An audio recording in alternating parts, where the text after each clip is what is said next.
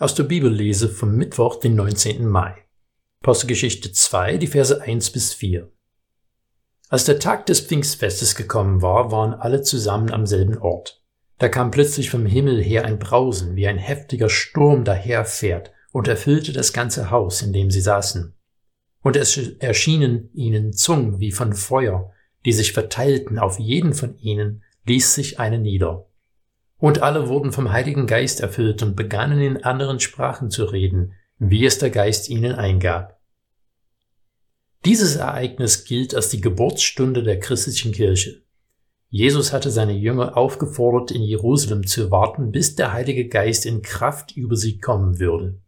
Es waren zehn Tage, bis das geschehen ist, und ich würde mich wundern, wenn sie vorher eine Ahnung hatten, wie das aussehen würde.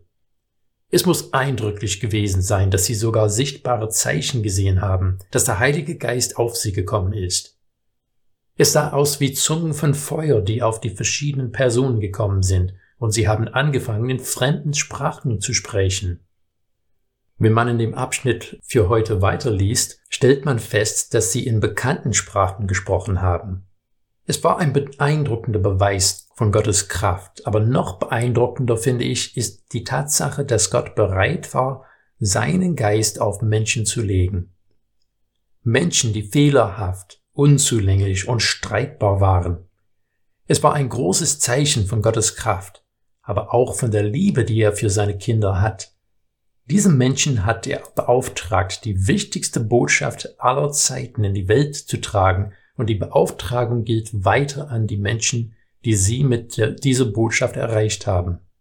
Ununterbrochen bis zu dem heutigen Tag ist der allmächtige Schöpfer des Universums bereit, in den Nachfolgern Christi Wohnung aufzunehmen, Korrektur zu geben, Heilung zu bewirken und Trost zu spenden. Leider ist dieser Text über die letzten hundert Jahren auch die Grundlage für viel Streit.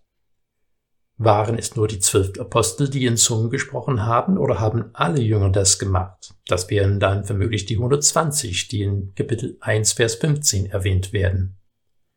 Ist Zungenrede nur eine menschliche Sprache, wie in diesem Fall? Oder kann es auch eine Sprache der Engel sein, die Menschen nicht verstehen?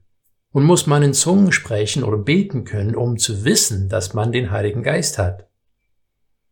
Diese Fragen können interessant sein zu diskutieren, wenn einem danach ist, theologische Fragen nachzugehen.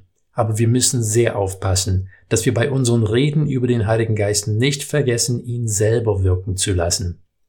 Der Begriff, den Jesus für den Heiligen Geist gebraucht hat, als er seinen Jüngern kurz vor seiner Kreuzigung erzählt hat, dass er auf sie kommen würde, war Tröster.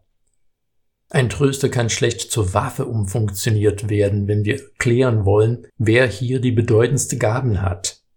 Im 1. Korintherbrief Kapitel 12 bis 14 hat Paulus sehr deutlich gemacht, dass die Gaben zur Erbauung der Gemeinde gedacht sind. Wenn du in Zungen beten kannst, dann freu dich. Wenn du diese Gabe nicht hast, mach dir darüber keine Sorgen.